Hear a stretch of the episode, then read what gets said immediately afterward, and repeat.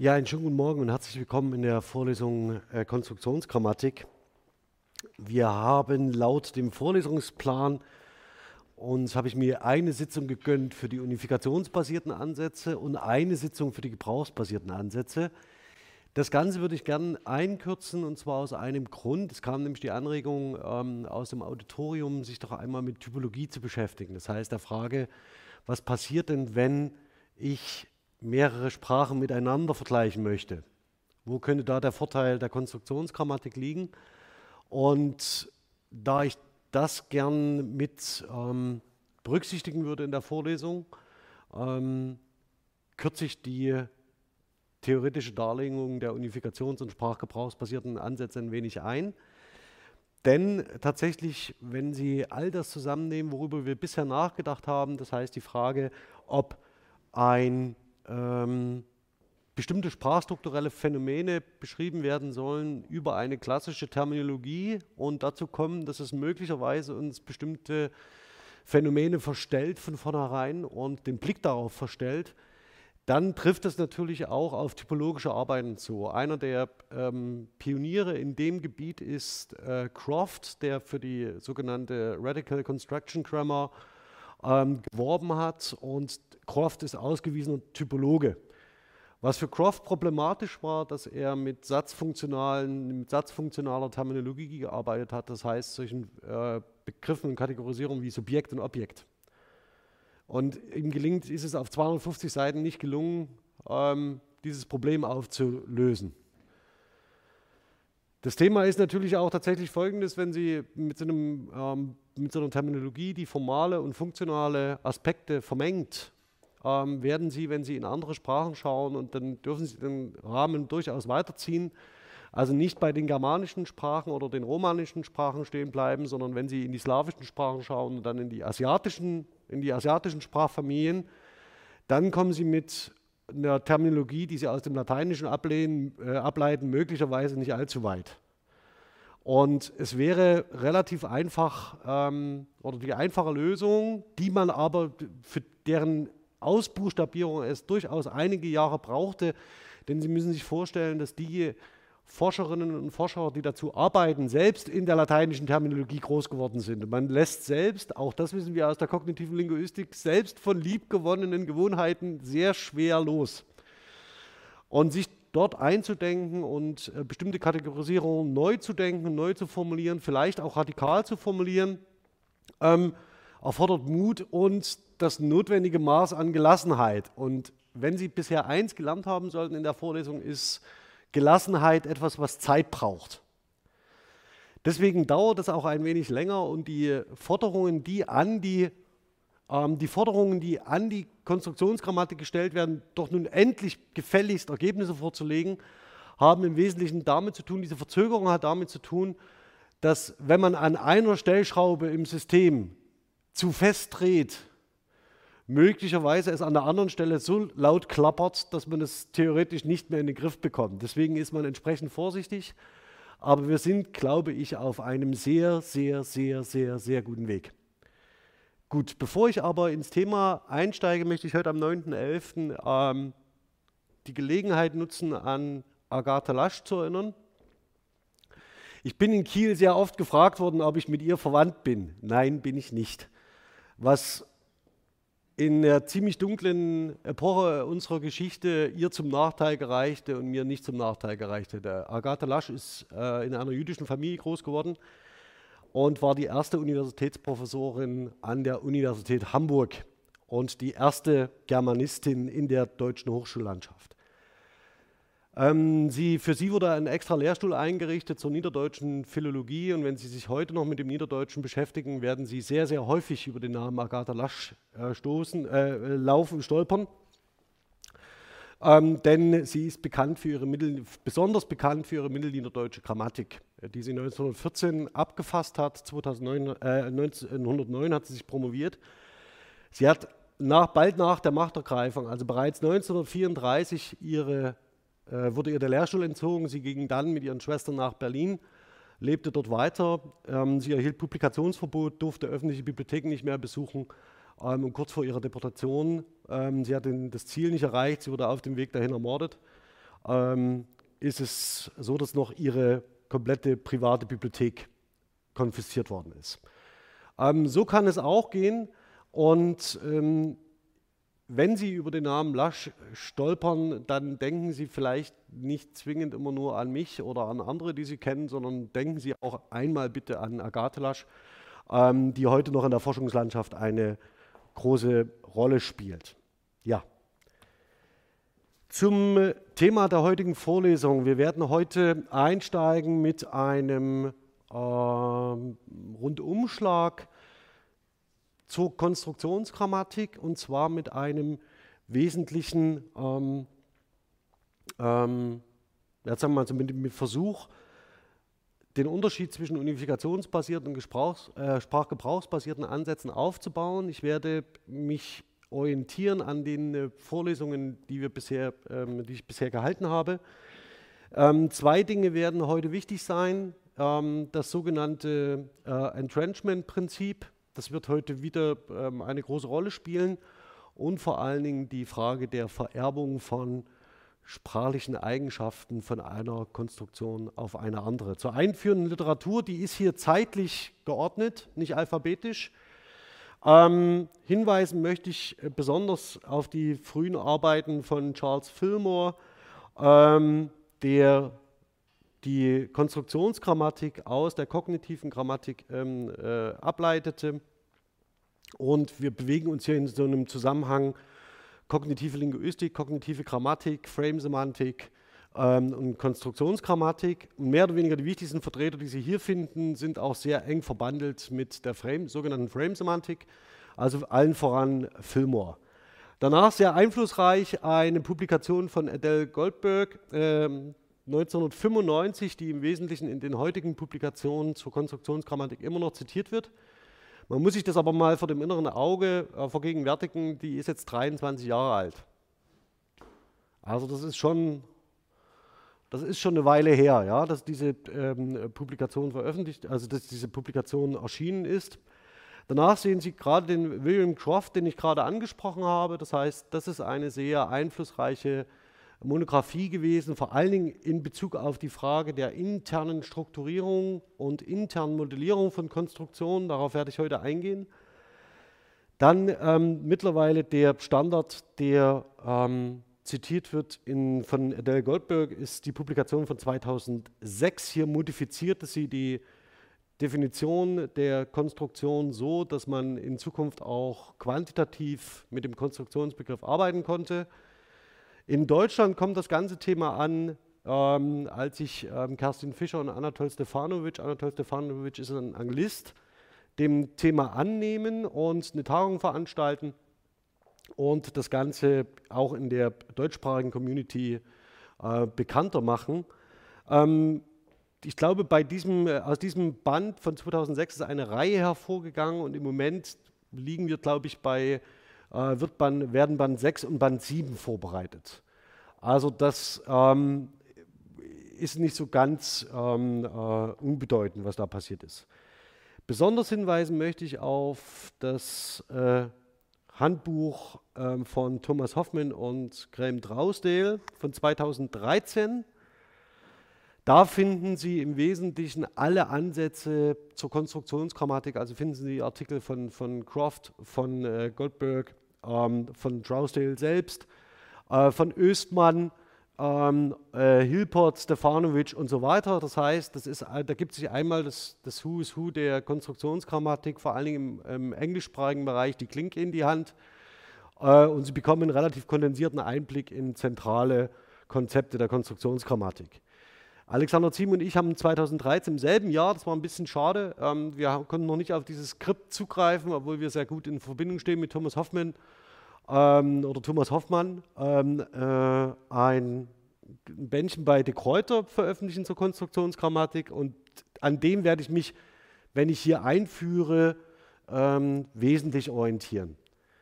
Ähm, das letzte, also das, der letzte Titel ist nur der Eitelkeit halber genannt. Ähm, ich habe mich auch in dem Bereich habilitiert. Also das heißt, sind äh, irgendwie lässt mich das Thema nicht los, auch die nächsten Jahre nicht. Also wir werden, ähm, ich werde mich noch sehr damit beschäftigen, äh, ausführlich. Und Alexander Ziem lässt mich, glaube ich, auch nicht anders. Okay. Diesen Forschungsüberblick habe ich Ihnen ganz am Anfang in der ersten Vorlesung bereits gezeigt. Ähm, jetzt sind wir so, der, bin ich in der Hoffnung, in der stillen Hoffnung, dass Sie nach der Hinführung über die kognitive Grammatik so weit sind, ähm, zu, äh, also diese, ähm, das Programm ähm, besser nachvollziehen zu können oder die Ideen, die dahinter stehen, besser nachvollziehen zu können. Also, eine Konstruktionsgrammatik ist eine kognitive Grammatik oder kann eine kognitive Grammatik sein.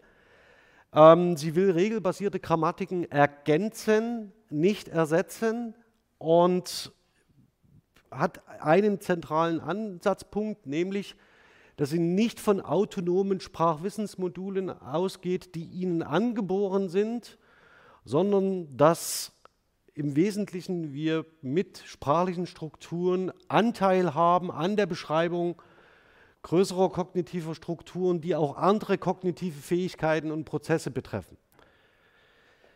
Wir gehen dabei davon aus, dass Sprache ein kognitives und soziales Phänomen ist, dass sie also Sprache erwerben und Sprache sich aus ihren kognitiven Fähigkeiten in der spezifischen Struktur ergibt und diese für sie lernbar macht.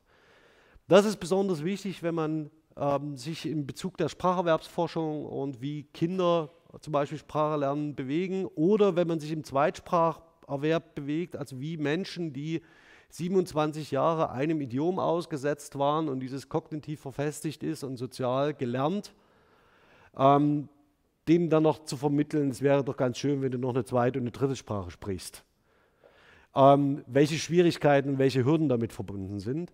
Und dass man dafür eine bestimmte Sensibilität entwickelt und nicht sagt, jetzt stell dich nicht so an, äh, das wird schon noch mal gehen. Gleichzeitig betrifft es aber auch Sie, die in der Schule eine Fremdsprache gelernt haben und diese nicht benutzen. Können Sie sich fragen, was damit passiert ist in Ihrem Alltag ähm, und auf welches stabile Wissenssystem Sie da noch zurückgreifen können das dürfte bei den meisten, wenn sie nicht selbst Auslandserfahrung haben oder eine gute Motivation, um eine äh, fremde Sprache zu sprechen, sich auf eher ein passives ähm, Verhältnis zu dieser Sprache bewegen, nämlich zu bewegen, nämlich dass sie noch verstehen, aber selbst nicht mehr sprechen, bis das auch verschwindet. Ähm, sollte also heißen, wenn Sie in der Schule Fremdsprachen gelernt haben und irgendetwas mit dieser Fremdsprache verbinden emotional, sprechen Sie sie bitte immer weiter. Wenn Sie das nicht tun, dann haben Sie vielleicht kein emotionales Verhältnis dazu, dann war es aber auch nicht schade drum.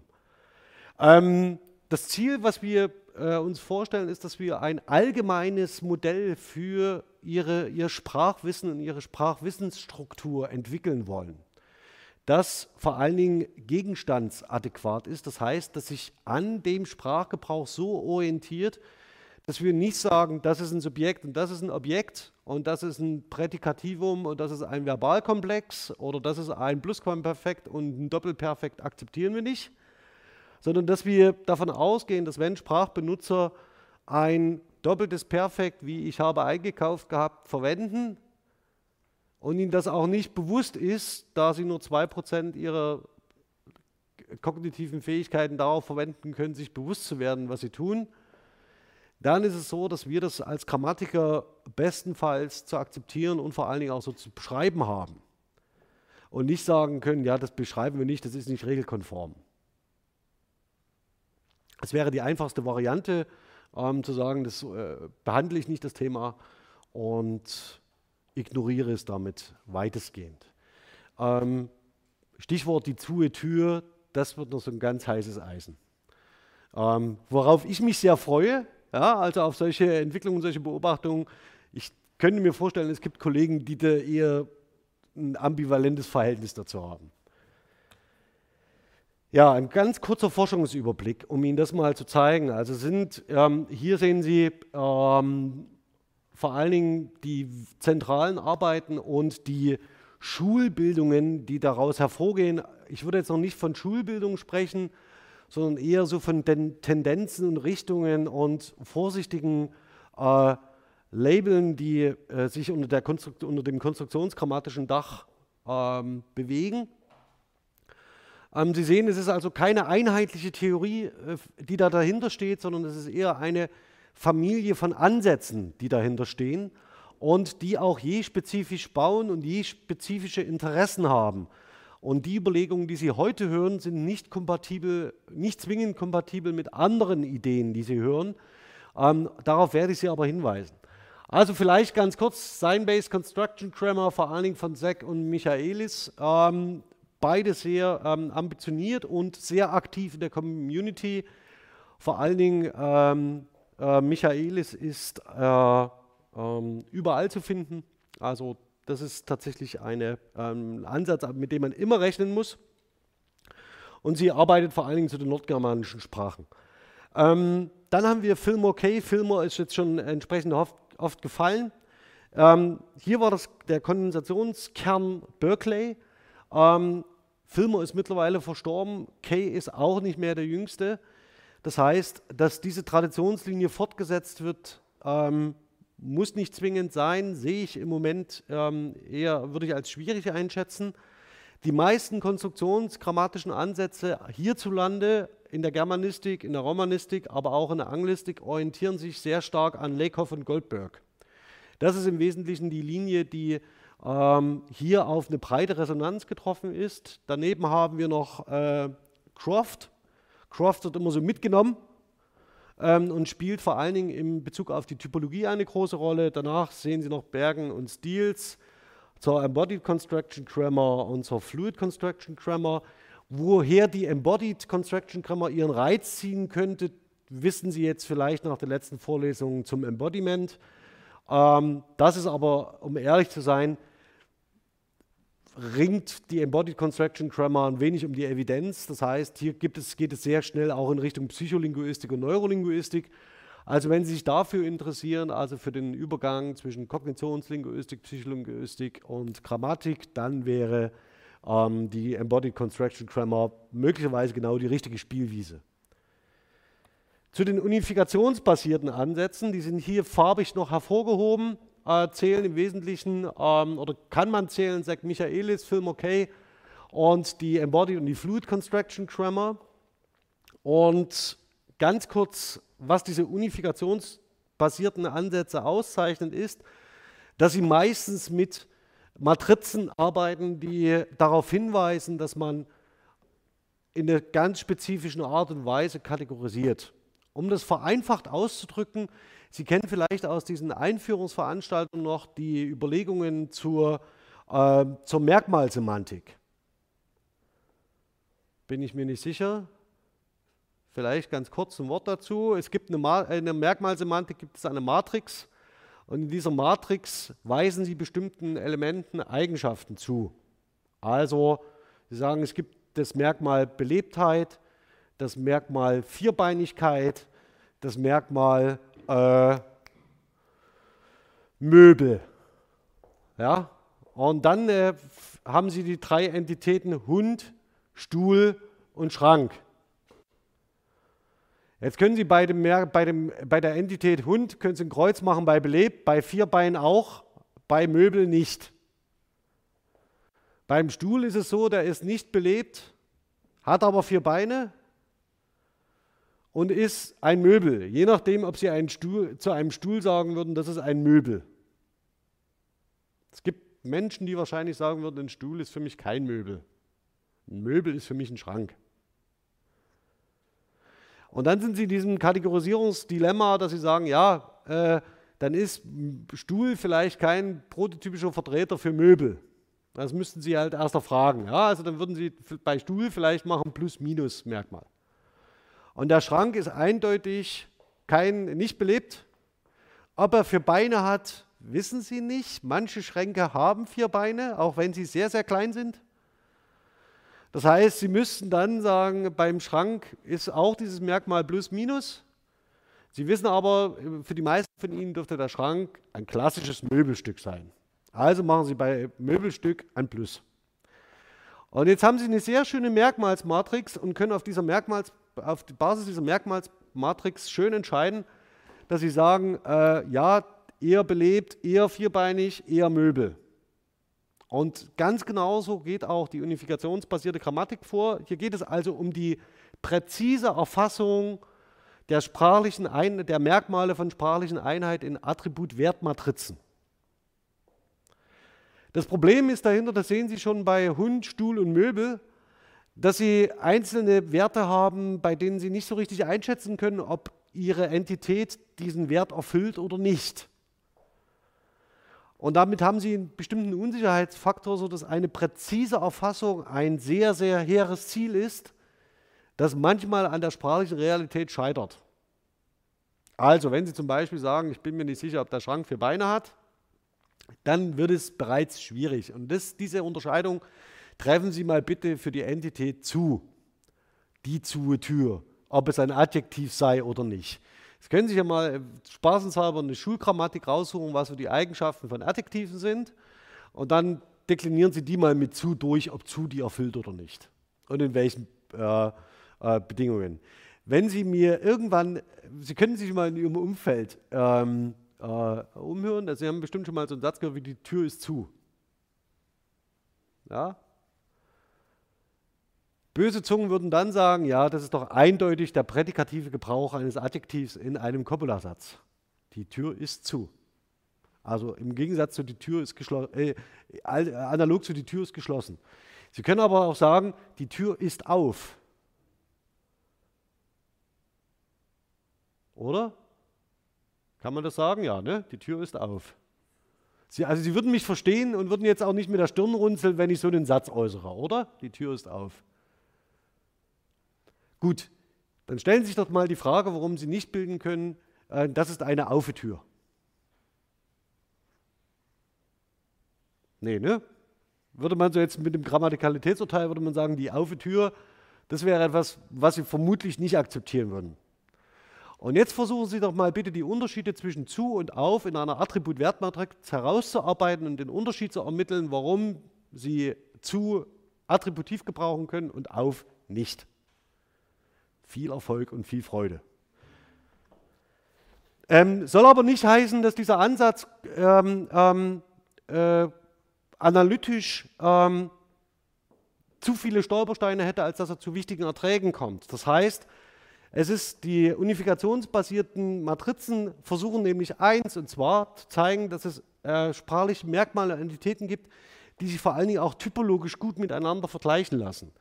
Das heißt, das Merkmalset ist so reich, dass sie im Wesentlichen sprachliche Einheiten ähm, relativ genau beschreib, beschreiben und bestimmen können und vor allen Dingen auch typologisch gut nebeneinander setzen können. Das Problem ist, dass diese Attribut-Wertmatrizen so einen Umfang haben, dass ähm, es forschungspraktisch unglaublich ähm, komplex ist, sich damit auseinanderzusetzen.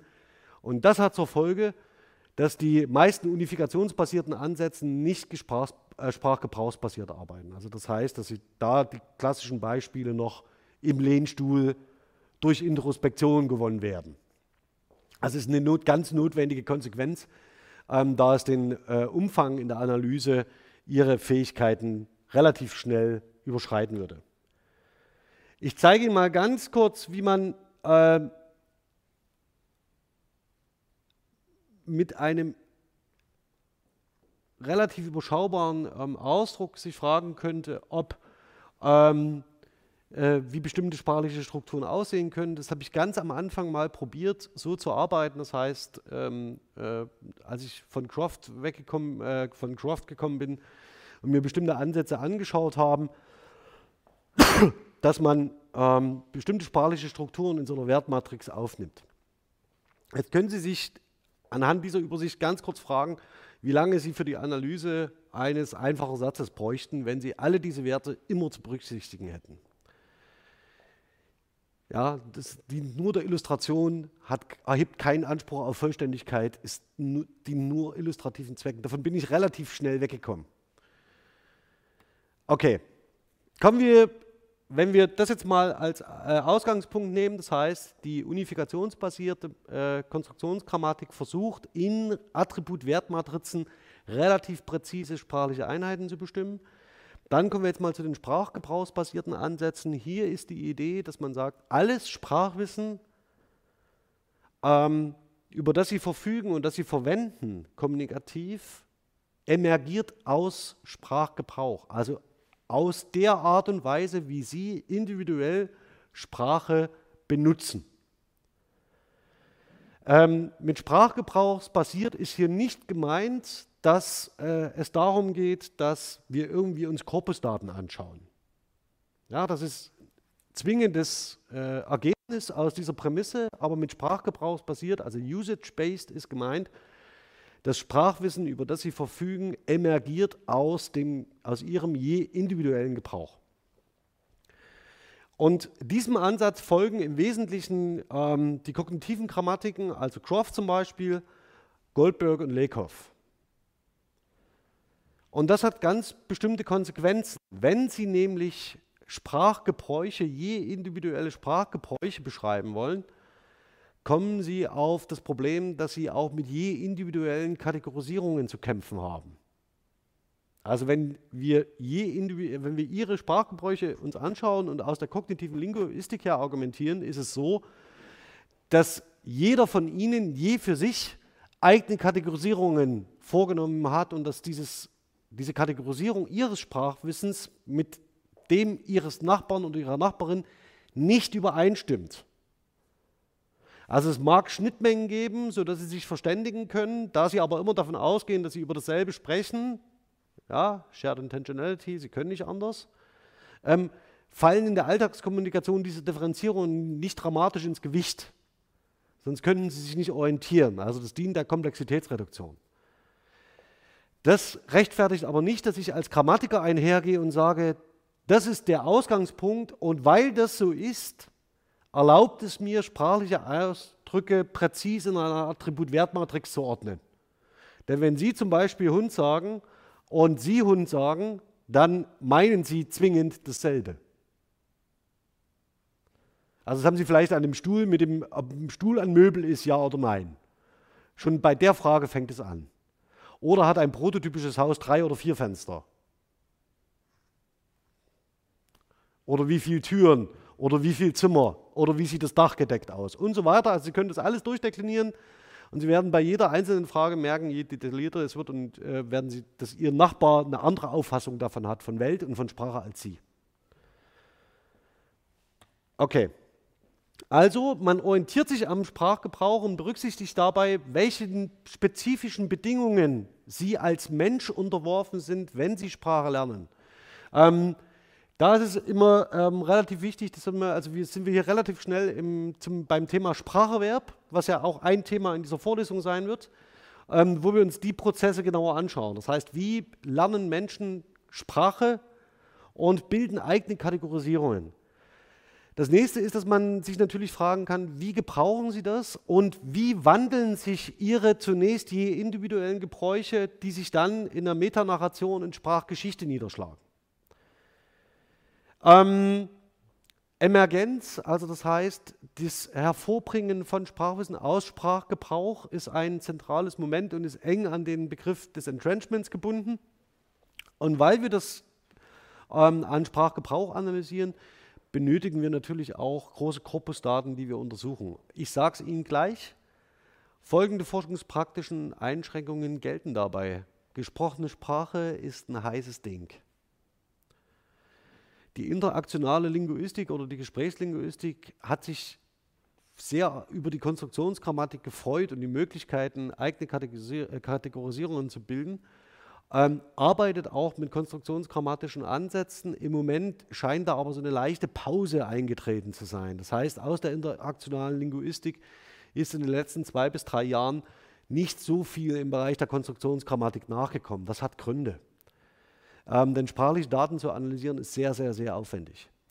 Ähm, das nächste ist, dass äh, man so etwas wie Pragmatik und Diskurssemantik, also das heißt, wenn wir sagen, wir können theoretisch postulieren, wir berücksichtigen Pragmatik und wir machen, äh, wir schauen, welche Äußerung in welchem Kontext und in welchem Diskurs getätigt worden ist, von welchem Akteur und so weiter, sind wir theoretisch gezwungen, diese Information in die Konstruktionsbedeutung mit aufzunehmen. Das will kein Mensch, außer Östmann. Östmann will das Und ähm, der versucht es auch äh, in der äh, äh, Community durchzusetzen. Und das ist ein wirklich hehres Ziel. Die meisten allerdings haben aus forschungspraktischen Gründen entschieden zu sagen, lass uns das mal erstmal wegtun, zur Seite stellen, das machen wir später, wenn wir den Rest verstanden haben. Das ist vielleicht einfacher. Also das heißt, aus forschungspraktischen Gründen wird diese theoretische Prämisse im Moment nicht eingelöst. Also im Moment ist die Konstruktionsgrammatik nur dem Anspruch nach holistisch. Was aber nichts schadet. Ja, also hat man immer noch was für später.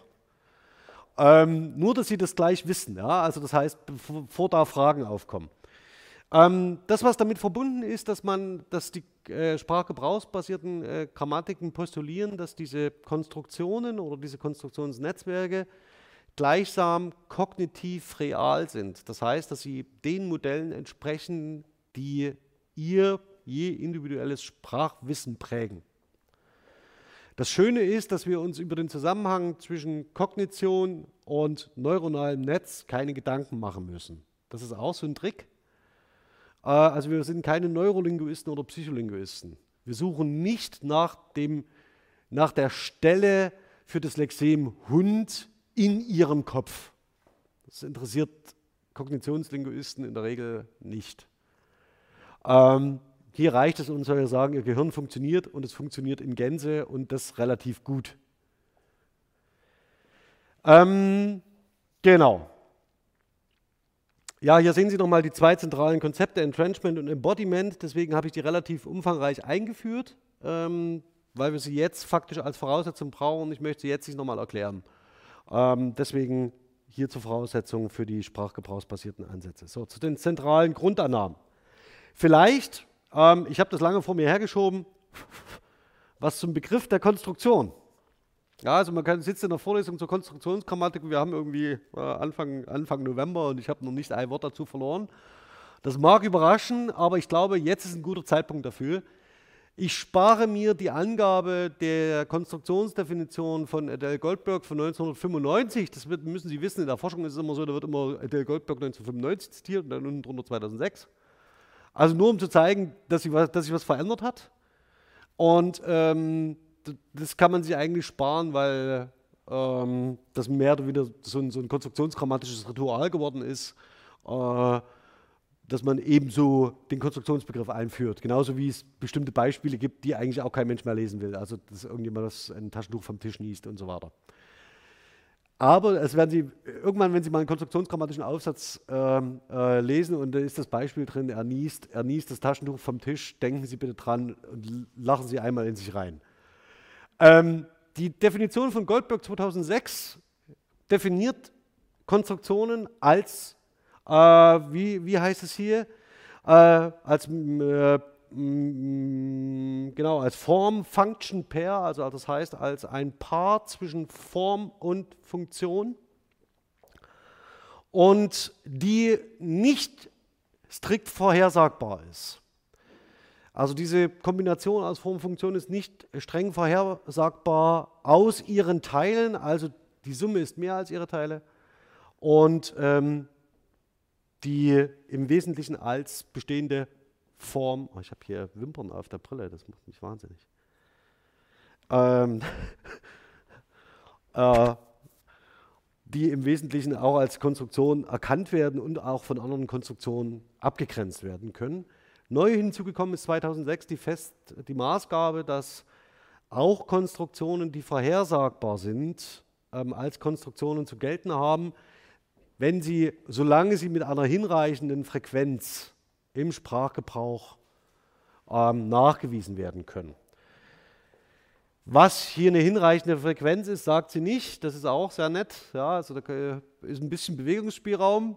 Und äh, im Wesentlichen möchte ich Sie aber auf ein zentrales Thema hinweisen, nämlich die Kombination aus Form und Bedeutung oder Funktion. Die Rede von Form-Bedeutungspaaren hat dazu geführt, dass man sich in der Konstruktionsgrammatik sehr, sehr, sehr, sehr, sehr, sehr, sehr, sehr lang ähm, von diesem äh, einfach durch die lineare Reihung Form-Funktion immer zunächst mit der Form angefangen hat zu arbeiten. Also man kam immer erst über die Bestimmung von formalen Einheiten und hat dann irgendwann die Bedeutung gemacht. Der Anspruch der Konstruktionsgrammatik ist aber ein anderer. Der Anspruch ist zu sagen, dass Form aus Bedeutung emergiert. Also dass man zunächst, dass zunächst die Bedeutung da ist und dann ordnen Sie eine Form zu. Also wenn Sie als erstes äh, als Kind einen Hund sehen, sagen Sie nicht, aha, das ist, äh, äußern Sie keine, keinen Ausdruck, der quasi formal orientiert ist, sondern Sie assoziieren mit diesem Ding eine Bedeutung und sprechen es irgendwie an. Also Sie stellen fest, diese Entität ist eine andere als die, die Ihnen Essen gibt. Ja, sie läuft auf vier Beinen, aber sie ist kein Stuhl. Sie ist nämlich belebt und sie macht Geräusche und läuft mit ihnen rum, ist warm, hat Haare. Und dann benennen sie dieses Ding irgendwie. Ja, sie geben diesem, ähm, dieser Bedeutung, die dieses Ding hat, für sie einen Namen. Also sie ordnen dem eine Form zu. Und das ist, kann je Kind je anders sein, wie dieses Ding genannt wird. Und dann werden Sie feststellen, dass es eine so einen, einen so einen form, formalen Ausdruck gibt, der auf einmal für alle Dinge benutzt wird, die vier Beine haben. Also eine Übergeneralisierung im Spracherwerb. Und dann sind alle Dinge, die vier Beine haben und ein Fell, sind Hund. Oder Kuh oder Katze oder was auch immer. Ja? Ähm, und dann erst wird es später ausdifferenziert. Erst dann lernen Sie das mit, dem, mit der Differenzierung von Bedeutung, dass nicht alles, was durch die Gegend läuft, ein Hund ist. Lernen Sie durch diese eigenständige Kategorisierungsleistung, lernen Sie, dass es auch andere formale Ausdrücke dafür gibt, das Ding dieser Entität zu bezeichnen. Nun ist es aber so, dass wenn Sie zuerst von der Form und dann von der Bedeutung sprechen, dass in dieser Blick auf eine sprachliche Struktur verstellt wird. Also dass Sie erst immer bemüht sind, die Form zu beschreiben, dann die Funktion. Dabei sollte es eigentlich andersrum sein. Okay, jetzt mal zu der Frage, was können denn also, wenn wir vor dem Hintergrund argumentieren, was können alles Konstruktionen sein? Sie haben gelernt in der Einführung, das ist sofort abrufbares Wissen, weil Sie das immer wieder brauchen. Äh, das schöne Thema Flexionsmorphologie. Also Morphologie generell. Sie wissen, dass Morpheme die kleinsten bedeutungstragenden Einheiten sind. Und jetzt muss ich erstmal schnell schauen. Das ist das Mikrofon hier. Ist das noch okay? Das sieht so aus. Ähm, das sind die kleinsten bedeutungstragenden Einheiten.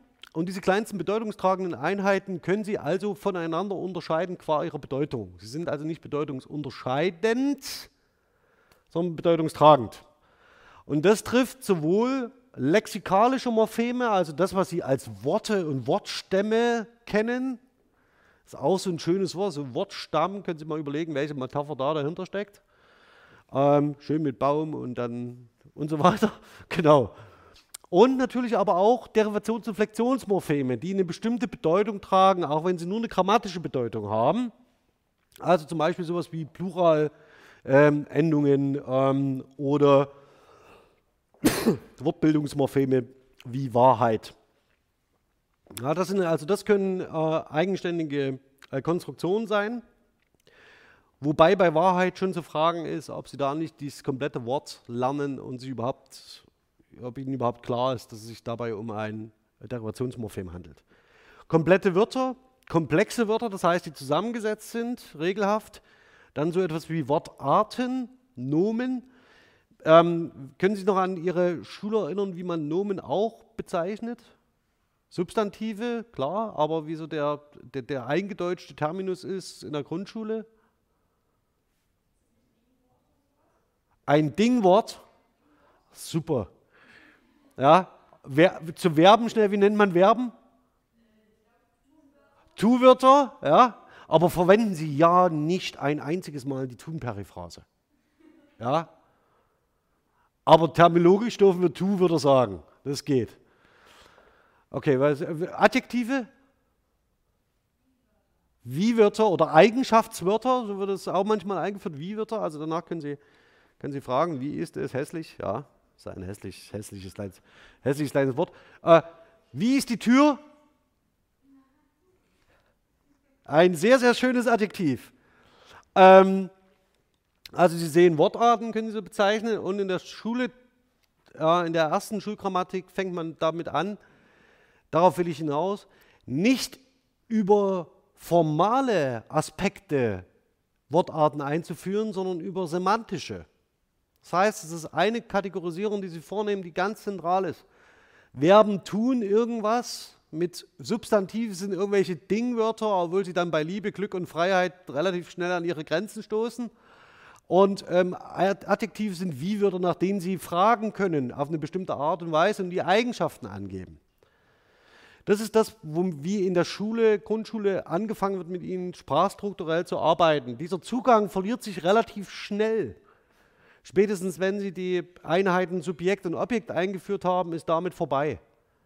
Aber wird gesagt, terminologisch müssen wir bitte Nomen und, und, und Prädikat sagen, ja? wobei kein Mensch weiß, was ein Prädikat ist. Also das würde mich mal interessieren, würde ich gerne mit ihm mal so einen Kurztest schreiben und über Prädikate, was, das, was dabei rauskäme.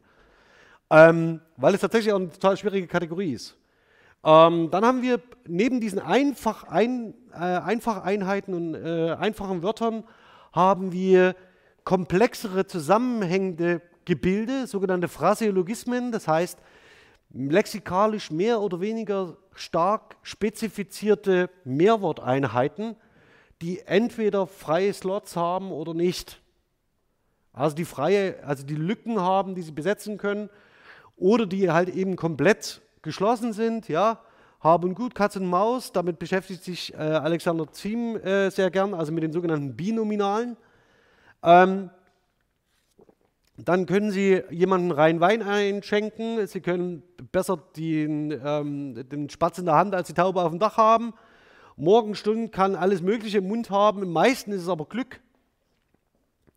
Und ähm, es ist zum X, es ist zum Verrücktwerden und so weiter. Das wäre auch so eine sta relativ stabile Wendung, die ähm, Sie verwenden können und die Sie, das ist der Punkt, als Konstruktion abspeichern. Das heißt ganzheitlich.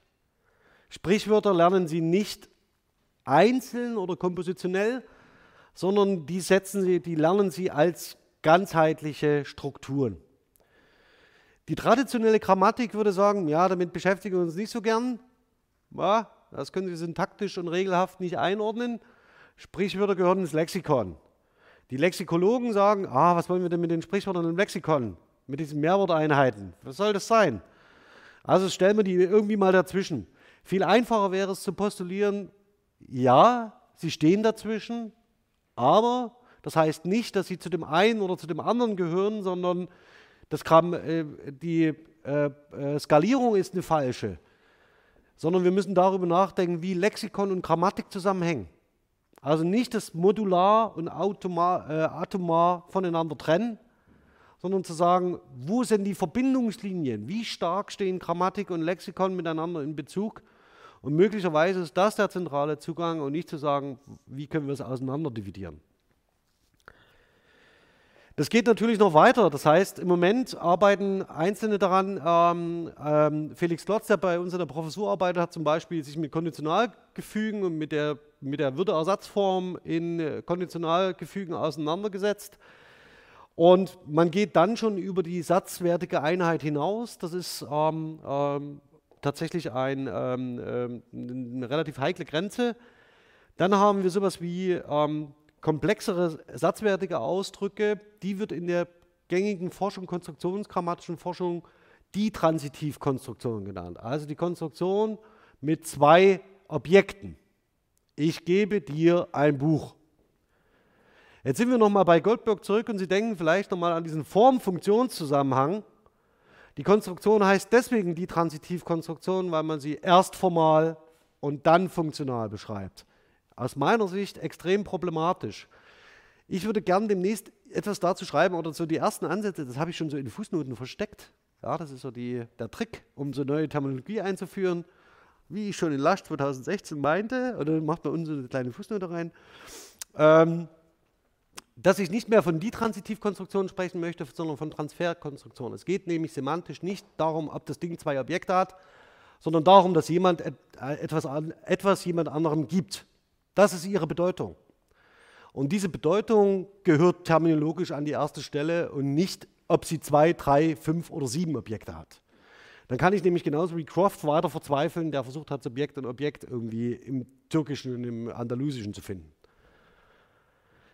Okay, ähm, das Ganze können Sie natürlich teilspezifizieren, also indem Sie sagen, bestimmte Verben neigen dazu, ähm, so einen äh, Zusammenhang auszudrücken, sowas wie schenken oder geben oder leihen.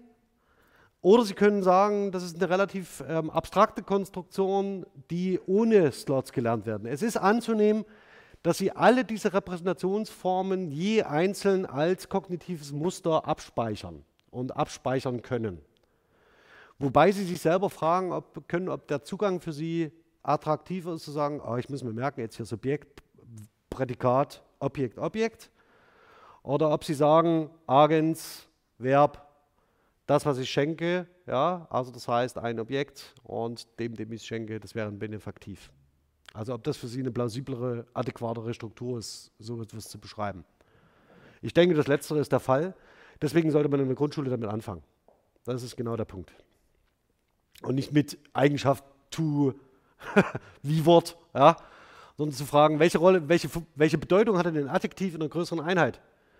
Eine Größe, ein Adjektiv in einer größeren Einheit hat die Bedeutung, etwas, eine bestimmte Qualität zuzusprechen. Also eine bestimmte Eigenschaft. Und dann sollte ich das auch so bezeichnen. Und dann ist es vollkommen Wurst, ob das zu ist oder offen oder geschlossen. Zu hätte dann die äh, Eigenschaft, semantische Eigenschaft, dass es der Tür eine bestimmte Eigenschaft zuweist. Als Attribut. Schluss. Und dann können Sie sich über die Wortart, können Sie sich dann später noch Gedanken machen. Ist auch ein großer Vorteil, wenn Sie historische Corpora annotieren, wo noch nicht so ganz klar ist, ob irgendwas ein Adverb wird oder irgendein Partikel ist oder irgendein Adjektiv. Weil Sie tatsächlich nur wissen müssen, ob es eine bestimmte Bedeutung hat. Und wenn es die hat, dann können Sie sich fragen, welche Bedeutung ähm, übernimmt es in einer größeren satzwertigen Einheit. Ja, was direkt natürlich daraus resultiert ist, also wenn ich sage, ich habe so eine relativ komplexe Gemengelage aus sehr konkreten Konstruktionen und eher schematischen, abstrakten Konstruktionen und ich kann mit bestimmten Dingen verschiedene Sachen gleichwertig ausdrücken dann ist nicht nur wahrscheinlich, dass die irgendwie semantisch zusammenhängen, sondern dass die auch Vererbungsbeziehungen untereinander etablieren. Das heißt, dass sie irgendwie äh, miteinander in Bezug stehen und das eine Eigenschaften von dem anderen erbt. Einer der wichtigsten, ähm, wichtigsten Unterschiede zwischen unifikationsbasierten und gebrauchsbasierten Ansätzen ist, dass die unifikationsbasierten An, äh, Konstruktion, äh, Konstruktionsgrammatiken und Ansätze es nicht zulassen, dass sie so etwas wie Polysemie, Mehrdeutigkeit oder äh, eine mehrteilige Kategorisierung in ihrem Sprachstrukturmodell zulassen. Sondern dort ist es so, dass alle Eigenschaften einer komplexeren Konstruktion auf eine Konstruktion niederer Ebene vererbt werden und dass es keine Bezüglichkeit und keine mehrstufige Vererbung geben kann. Es kann auch keine äh, Vererbung von Teilaspekten geben einer Bedeutung. Und das ist ein sehr normierender Zugang, der aber natürlich ähm, dem relativ genauen Ausdifferenzieren der präzisen Zuschreibung von bestimmten Bedeutungen zu komplexeren Einheiten Rechnung trägt. Ähm, das Zweite ist, dass man diese Konstruktionen, wenn man sie denn erfasst hat, miteinander in Relation stehen können. Das heißt, miteinander Beziehungen aufbauen und dass sich bestimmte Konstruktionen ähnlicher sind als andere. Und diese Konstruktion führt man in einem sogenannten Konstruktikon, das heißt in einem Konstruktionsnetzwerk zusammen. Ziel ist also, dass man nicht nur einzelne Elemente beschreibt, sondern das Ziel ist, dass man beschreibt, wie diese sprachlichen Strukturen alle miteinander in Verbindung stehen. Das ist ein recht großes Projekt, wie Sie sich vielleicht vorstellen können, ähm, aber wir haben, sagen wir mal so, wir sind an bestimmten Punkten, um den Zusammenhang zu beschreiben. Also das heißt, zwischen Agentivität, Non-Agentivität, sich uns mit Reflexivität zu beschäftigen, Tempus, Modus und so weiter, Negation, Modalisierung, dazu können wir schon relativ viel sagen. Ähm, aber das ist vor allen Dingen dann schwierig, wenn Sie in frühere Sprachstufen zurückgehen, wenn Sie sich Spracherwerbsprozesse anschauen, das heißt davon ausgehen müssen, dass Kinder ihre Konstruktionsnetzwerke umbauen und erweitern und in bestimmten Be äh, Bereichen bestimmte Pfade nicht genutzt werden, sondern wieder rückgebaut werden, um andere Cluster von Konstruktionen zu, zu stärken und zu stützen. Soweit sind wir noch nicht. Aber ähm, der Anspruch ist da, zu sagen, das genau müssen wir eigentlich leisten. Also wir müssen erklären können, wie dynamisch sich ein Konstruktionsnetzwerk im Spracherwerbsprozess verändert. Das wäre schön, wenn wir das mal so, ach, wäre das schön, wenn wir das mittlerweile hätten. Okay.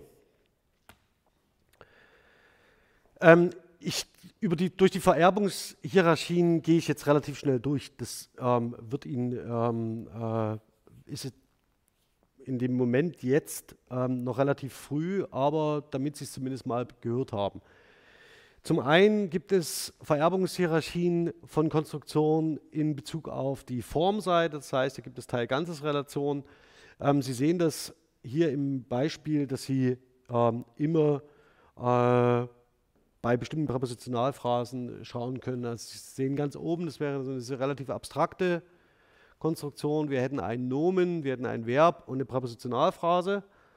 Und dann, äh, der Phrasenbegriff ist schon schwierig. Ich habe hier noch keinen anderen, anderen Begriff dafür. Aber für den Phrasen, wenn Sie über den, den Phrasenbegriff kommen, äh, Nomen, Verb, Präpositionalphrase, dann ist es so, dass Sie ähm, relativ schnell für Sie erwartbar wird, was das sein könnte. Ja, also welche sprachliche Struktur sich dahinter verstecken könnte. Ähm, versuchen Sie mal einen anderen Satz zu bilden, außer einen, der eine Richtung, eine Richtung angibt. Also außer ähm, Peter geht nach Hause oder Peter steigt auf das Dach oder Peter geht äh, in die Badewanne. Mal einen anderen Satz aus Nomen plus Verb plus Präpositionalphrase.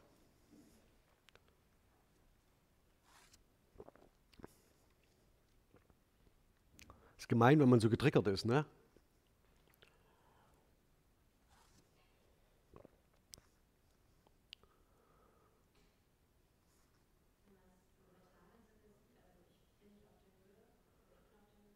Oh, ich bin nicht auf der Höhe. Da bewegen wir uns sehr, sehr, sehr, sehr. Das ist ein schönes Beispiel.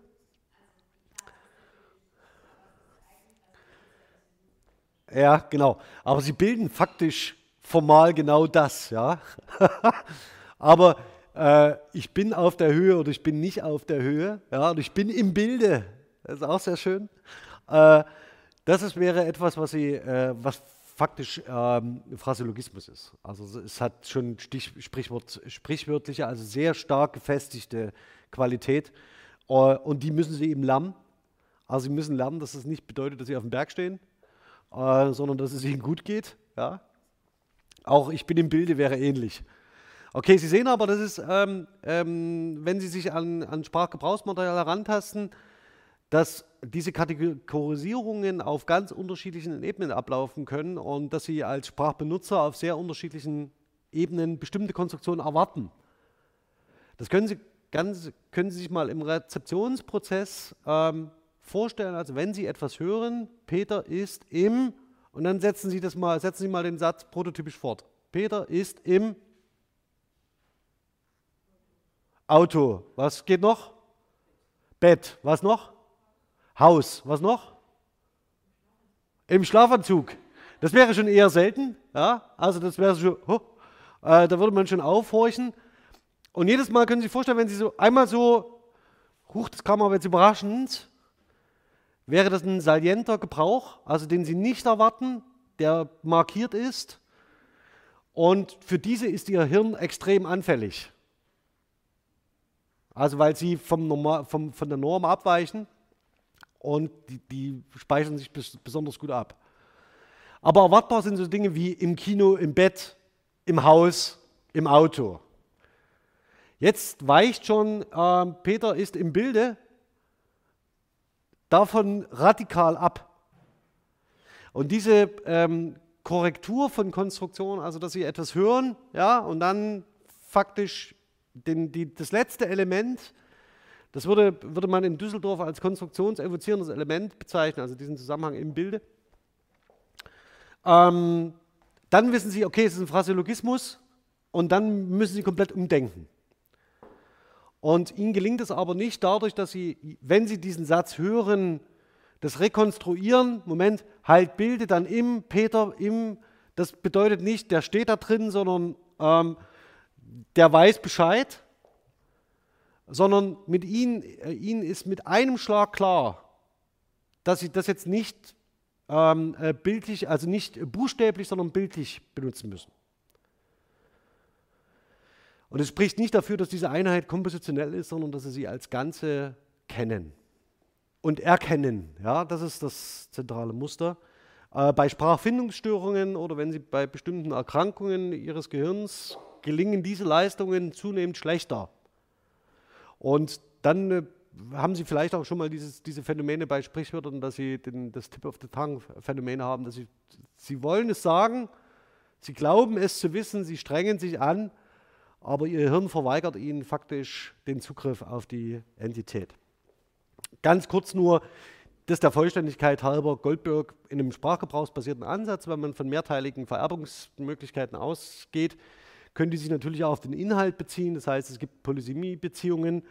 Äh, Sie können äh, also sagen, äh, Henrike schenkt Leonard einen Ball und Henrike gibt Leonard einen Ball. Da gibt es offensichtlich Beziehungen zueinander, sodass diese Konstruktion mehrere Ausdrücke hat ähm, und die äh, ähm, in, in, Bezug auf die Bedeutung zueinander in Relation stehen. Ähm, es gibt Teil-Ganzes-Beziehungen, also ähm, Levin trinkt versus Levin trinkt das Glas leer. Das heißt, da wäre es so, dass diese äh, einwertige Konstruktion, ich habe ewig überlegt, wie ich die bezeichne, also eine agentive Konstruktion ohne äh, andere Slots äh, außer der Agensposition, die vererben ihre äh, Eigenschaften auf Resultativkonstruktionen, also das heißt, die auf ein Ergebnis abzielen. Ähm, er schickt den Brief weg, also er schickt den Brief versus er schickt den Brief weg, wäre auch ein ähnlicher Fall. Ähm, dann haben Sie ähm, Beispielbeziehungen, ja, also das heißt, dass man mehr oder weniger, äh, sehen Sie auch an dem Beispiel, da erklärt sich es relativ gut daran, äh, Leonard steht an der Ecke versus das Argument steht auf der nächsten Seite. Ähm, da haben Sie so eine ähm, Bedeutungsrelation, Beispiel von Beziehungen. Und dann gibt es noch äh, Beziehungen der metaphorischen Erweiterung. Und hier wird klar, warum, sie, warum ich das letzte Mal oder die letzten Sitzungen so auf den Metaphern herumgestiegen bin. Das ist nämlich genau der Punkt. Also das heißt, Peter ist im Bilde oder Peter ist auf der Höhe. Da hätten wir genauso eine, eine Relation, die hier zum Ausdruck kommen kann ähm, die sich natürlich an einer ähm, lokal orientierten ähm, äh, Konstruktion orientiert. Ja, also Peter steht auf der Höhe, heißt eben nicht, er steht auf dem Berg, sondern er ist irgendwie dabei. Und der Zeiger steht nicht auf 3 Uhr, sondern ähm, er zeigt da die Zeit an. Ja. Ja, das zur Wiederholung. Ähm, genau das Prinzip dahinter ist folgendes: Je häufiger Sie einen bestimmten Impact haben für eine bestimmte Struktur, umso stärker ähm, äh, memoriert Ihr Gehirn dieses und legt das als eine eigenständige Einheit ab.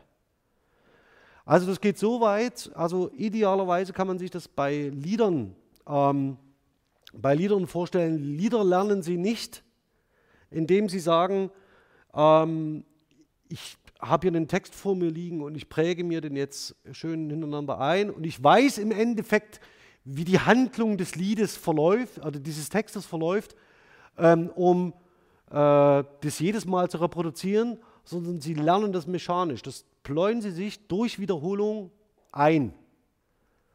Und sie merken sich bestimmte Marker, nämlich zum Beispiel Strophenanfänge. Also immer wenn man sich den Strophenanfang merkt, diese Struktur, Makrostruktur memoriert man. Und da geht es aber nicht darum, dass man diese Handlung dieses Liedes äh, anhand der Strophenanfänge sich merkt, sondern man merkt sich nur die Strophenanfänge als, ja, als Konstruktion, also so eine typische, typische Merkhilfe, die relativ abstrakt ist, also es ist ein Schema, was dahinter liegt. Deswegen ist dieses Schema Musterbegriff und Konstruktionsbegriff sehr eng miteinander verbunden. Und dieses Lied lernen Sie in Gänze. Also speichern Sie als faktisch eine Struktur ab. Wenn Sie das Lied häufig genug singen, vergessen Sie das auch nicht. Wenn Sie ein Lied drei oder vier Jahre nicht gesungen haben, werden Sie Probleme haben, die Strophenanfänge in die richtige Reihenfolge zu bringen. Möglicherweise vergessen Sie auch die ersten drei Strophen von 47. Kann sein.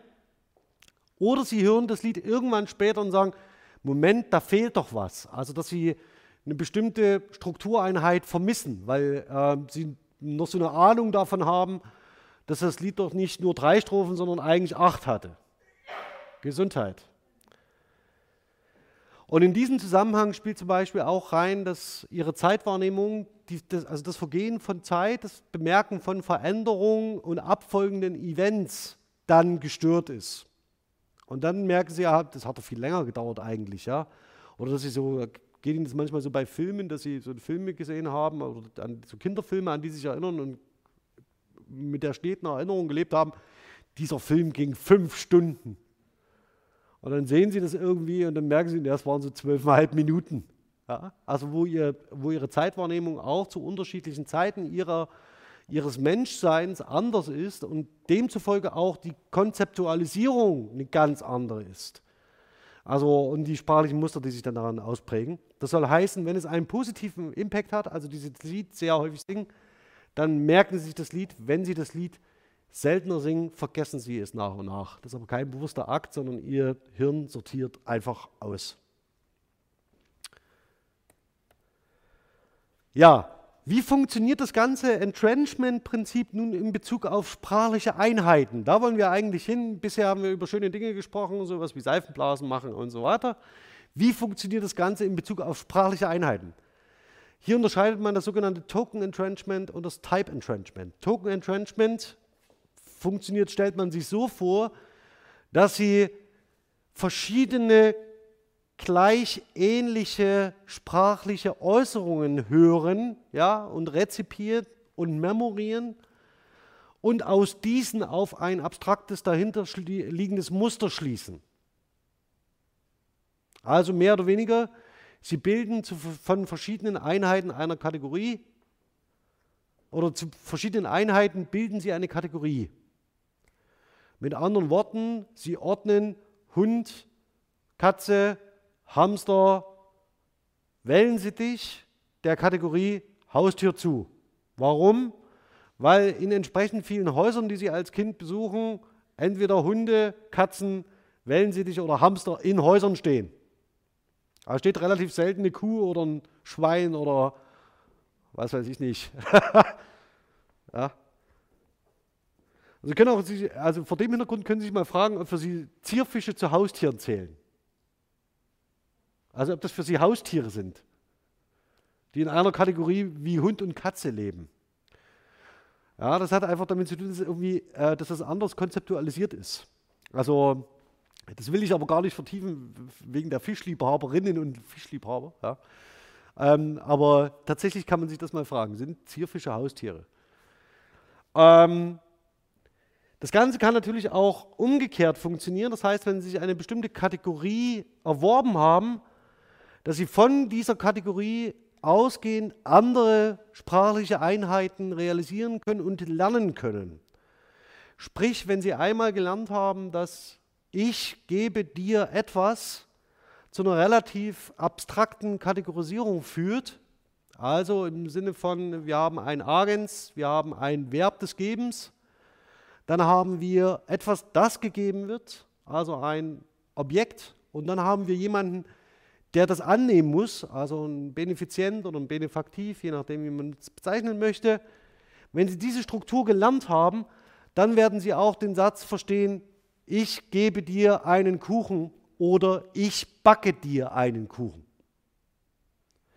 Und den werden Sie nicht verstehen als ich backe einen Kuchen und gebe ihn dir, sondern ich gebe dir den Kuchen. Und zwar als gebackenen. Und der Fokus liegt nicht dort auf dem Verb backen, sondern sie betten das faktisch in eine formale Struktur ein, die schlussendlich bedeutet geben.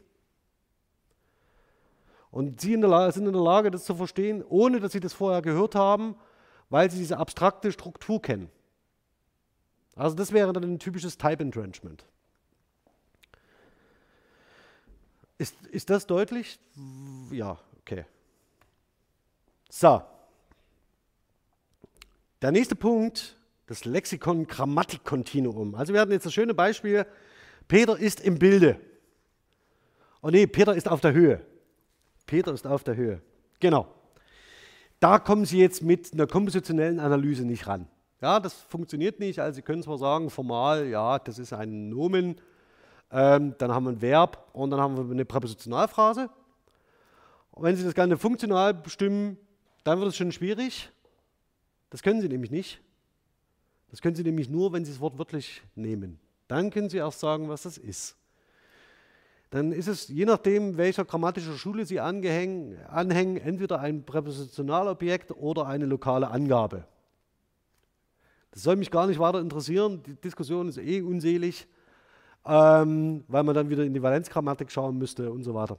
Also das heißt, ähm, wenn Sie das Wort wörtlich interpretieren würden, müssten Sie es so auffassen. Ah, es ist also eine lokale Angabe. Dann merken Sie aber in Ihrem Sprachverständnis, naja, das beißt sich irgendwie mit der eigentlichen Bedeutung. Es ist, Peter ist auf der Höhe, ist mehr oder weniger eben nicht wortwörtlich zu verstehen. Und jetzt überlegen Sie mal bitte, wie Sie in der Schulgrammatik mit solchen Fällen umgegangen sind. Also wie Ihnen in, der, in Ihrer Schulausbildung solche Fälle erklärt worden sind. Ich nehme, ich nehme mal an, vermutlich gar nicht. Und das ist nämlich sehr, sehr einfach, weil man dann nämlich sagt, das ist einfach gar nicht Teil der Grammatik. Da kümmern wir uns gar nicht drum. Das tun, machen wir weg. Und wenn wir es wegmachen, sieht es niemand und dann ist eigentlich auch alles gut. Und dann lesen Sie stattdessen so Sätze wie Peter ist Lehrer. Das ist super, da kann man sehr schön viel dran erklären. Ja. Und, ähm, aber die problematischen Fälle, hm, das machen wir weg. Und dann ist es sehr einfach zu sagen, ja, die tun wir ins Lexikon. Das sollen sich mal andere drum kümmern, das machen wir nicht. Ähm, damit macht man sich, glaube ich, aber sehr, sehr einfach. Ähm, die Idee der Konstruktionengrammatik ist, dass sie nun versucht, diese Bindung zwischeneinander herzustellen. Also, dass sie versucht zu beschreiben, ja, halt, Moment, wenn auf der Höhe jetzt keine lokale Angabe ist, was ist sie dann? Und möglicherweise gibt es übergeordnet eine größere Einheit, ähm, die eine spezifische Bedeutung hat.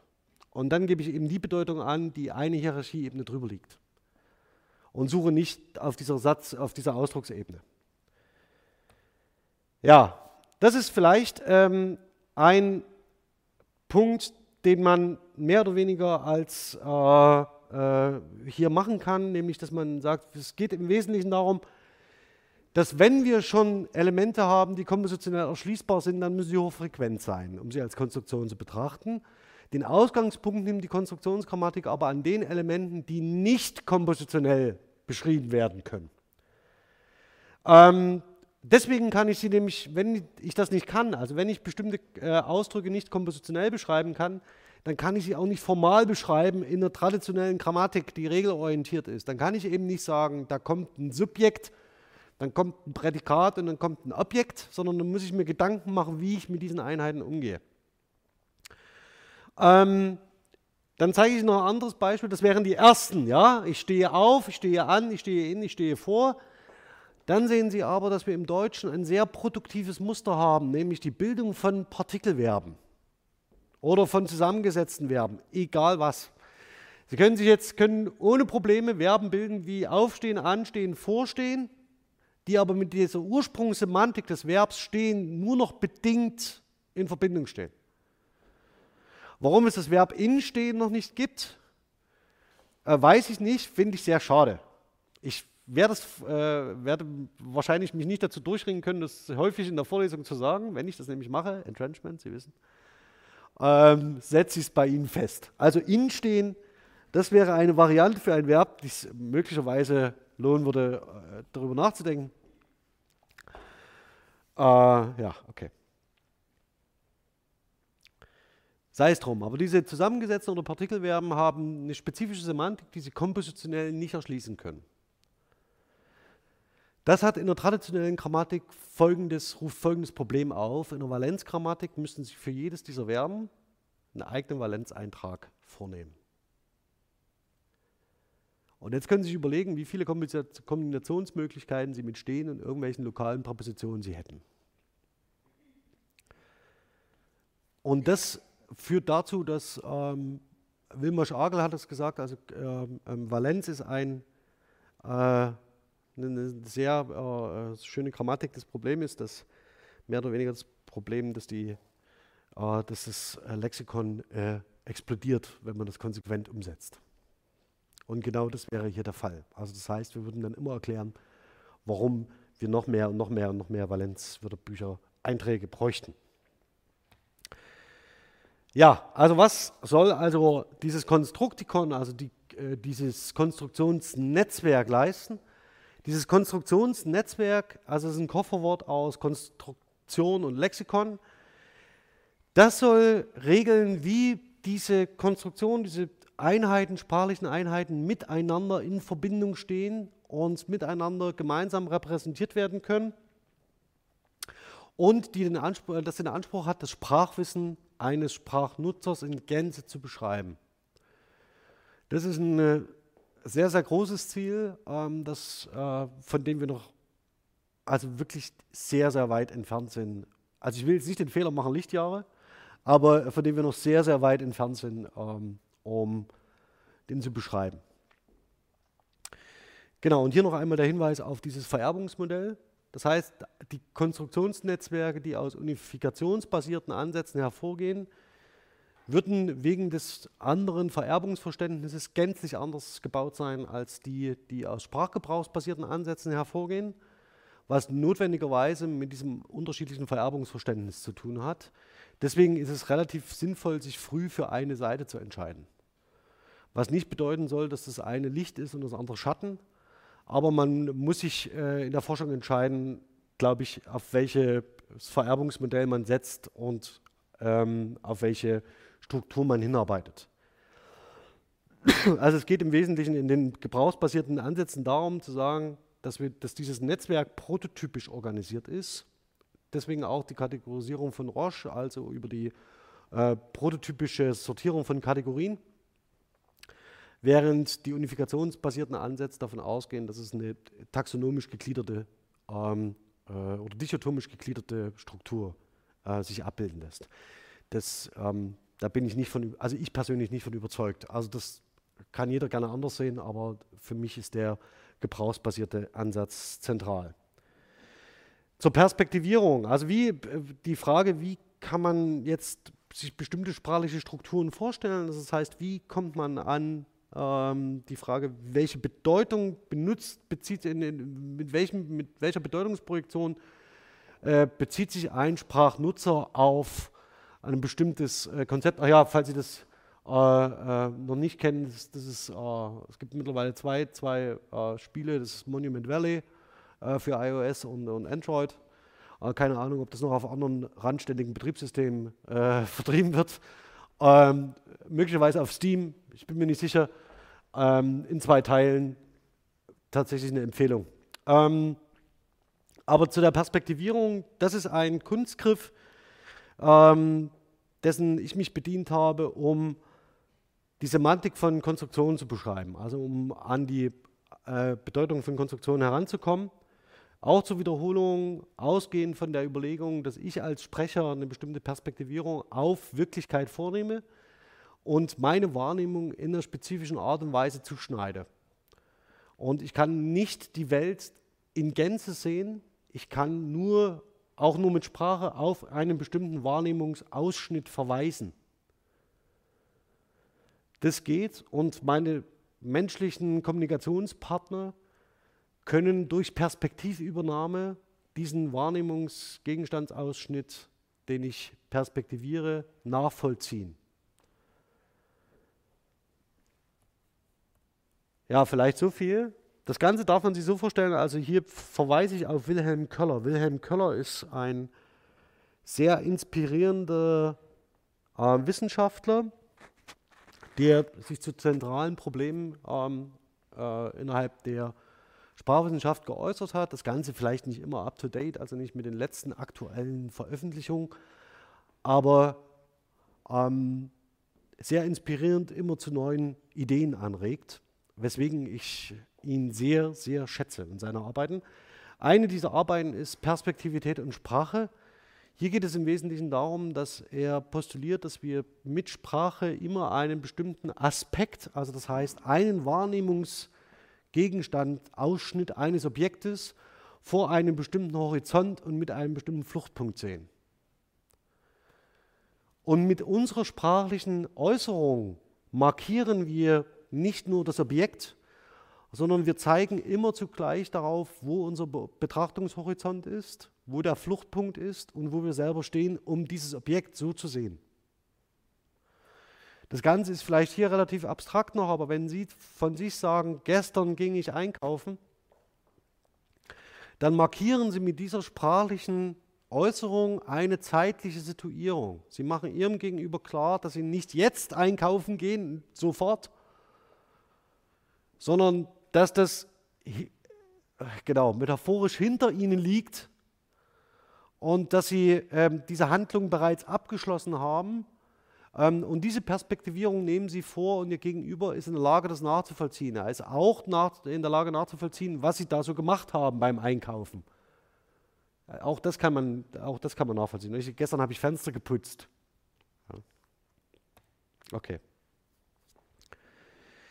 Das Entscheidende ist bei Köller, dass er von zwei unterschiedlichen Perspektivierungen spricht. Das eine ist die sogenannte kommunikative Perspektivität und das andere ist die kognitive Perspektivität.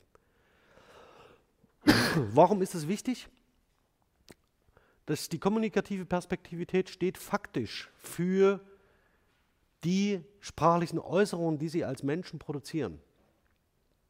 Also das sind die Konstrukte, die Sie realisieren werden die Konstruktionen, die abstrakten Schemata dahinter sind. Für diesen Begriff dieser abstrakten Schemata benutzt Köller den Begriff der kognitiven Perspektivität. Das ist forschungspraktisch, da sehen Sie es. oh. Da sehen Sie es, das ist mehr oder weniger die Perspektivierungsleistung, die eine Konstruktion hat oder auszeichnet. Und jetzt, wozu brauche ich das? Um die Bedeutung von Konstruktionen zu beschreiben, beschreibe ich ihre Perspektivierungsleistung. Und nicht irgendetwas oder nicht irgendeine Funktion, sondern ich beschreibe die Perspektivierungsleistung, die eine bestimmte Konstruktion übernimmt. Und schaue mir in der kommunikativen Realisierung an, welche Perspektivierungsleistungen dort noch hinzutreten. Ich zeige Ihnen gleich ein Beispiel, woran das deutlich wird. Und dann mache ich für heute Schluss. Stimme ist durch. Also, ähm, Sie sehen hier eine abstrakte Darstellung der internen Struktur einer Konstruktion. Ganz kurz vielleicht zwei Anmerkungen dazu. Ich muss, muss erst was trinken hier.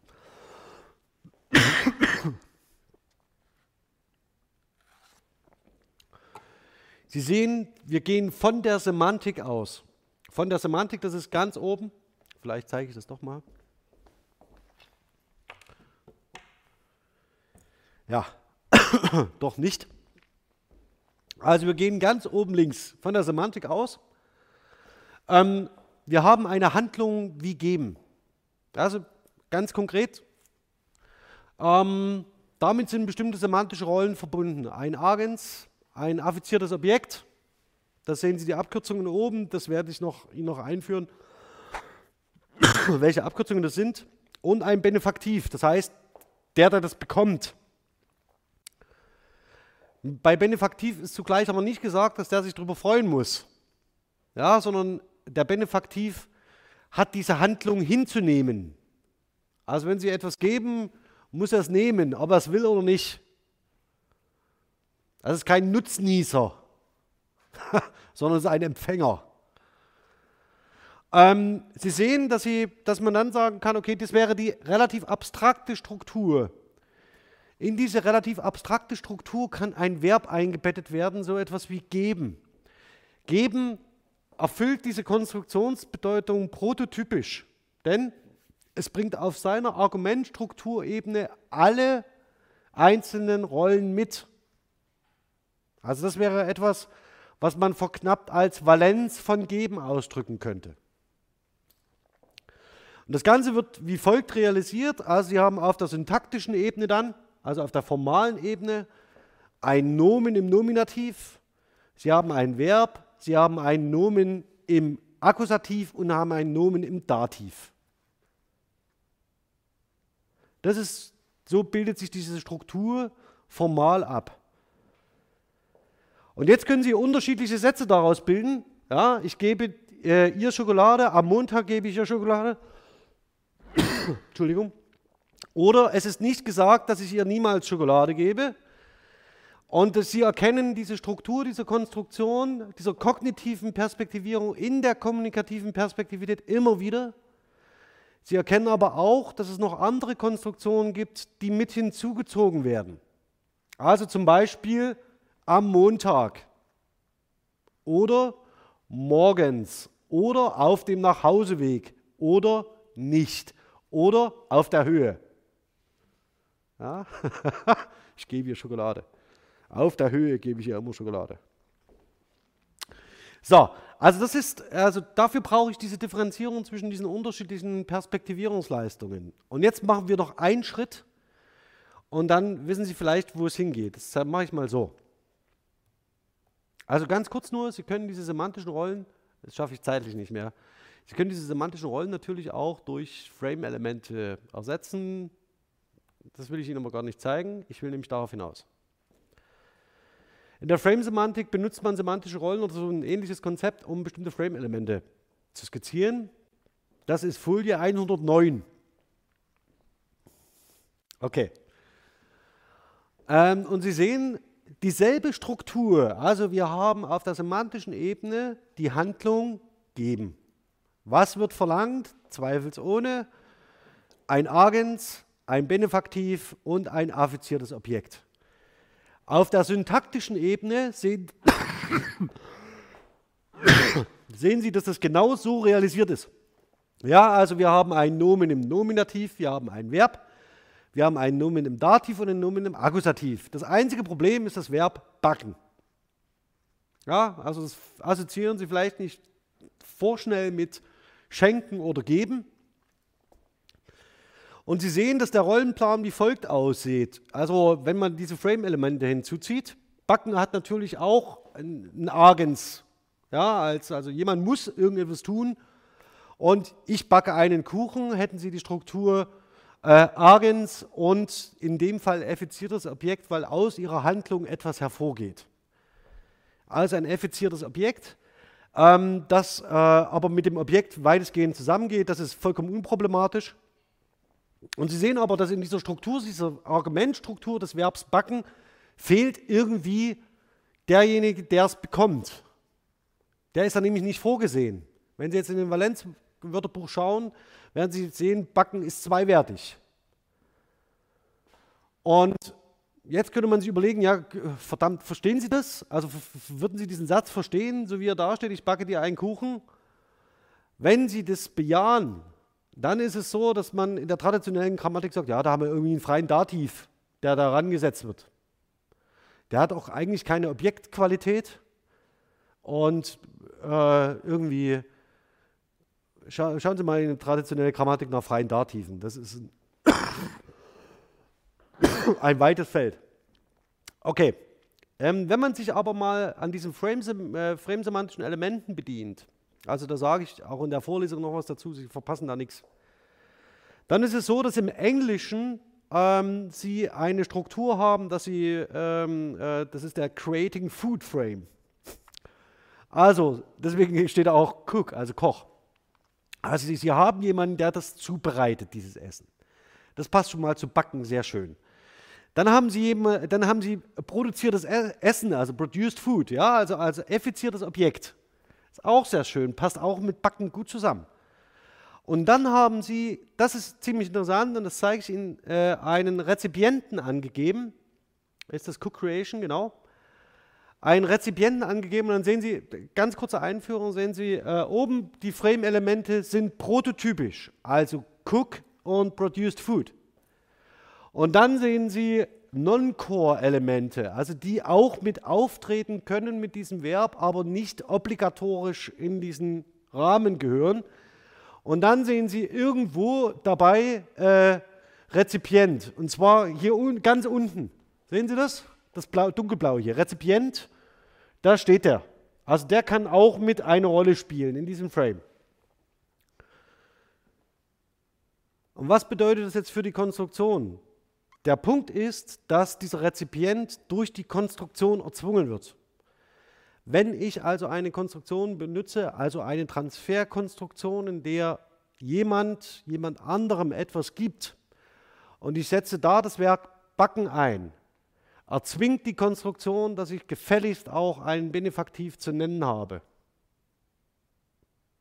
Und das setzen sie, das setzt, also das nennt man Coercion, das ist dieser ähm, äh, die Lesarterzwingung, die durch die Konstruktion herbeigeführt wird. Und dann sehen Sie, ist es überhaupt kein Problem mehr. Ja? Also dann bringt Backen möglicherweise, taucht ab und zu mal mit einem Rezipienten auf, wobei man dann schon fragen müsste, geht es hier noch um Cook Creation, äh, um Food Creation oder nicht. Ähm, und diese Erzwingungen sehen Sie an der gestrichelten Linie. Also die Konstruktion erzwingt faktisch diese Rolle, die das Verb normalerweise, normalerweise nicht mitbringt. Und darunter sehen Sie Beispiele. Ich backe dir einen Kuchen, zum letzten Geburtstag backte oder buche ich dir einen Kuchen. Äh, mit frischen Erdbeeren habe ich dir besonders gern Kuchen gebacken und so weiter. Sie sehen also, das funktioniert ähm, und je nachdem, nach der kommunikativen Perspektivierung kommen auch andere Bedeutungsnuancen hinzu. Ähm, aber an der kognitiven Perspektivierungsleistung dieser Konstruktion, der Transferkonstruktion, ändert sich nichts. Okay. Das soll es für heute gewesen sein. Ich habe genug gehustet. Ähm, und ich wünsche Ihnen ein sehr schönes Wochenende und würde an der Stelle ähm, dann weiter fortfahren. Das, was ich heute nicht erläutert habe, also besonders der Zusammenhang zwischen Framesemantik, Konstruktionsgrammatik, der ist noch relativ frisch. Ähm, darüber werden wir im, im Laufe des Semesters noch mehr hören. Aber ich habe jetzt hoffentlich die, den Rücken frei, um mich noch in einer Sitzung mehr für äh, die Sprachtypologie ähm, zu erwärmen und zu interessieren. Und ich hoffe, das trifft auf Ihre Zustimmung. Also, bis dahin ein schönes Wochenende und bis zum nächsten Mal.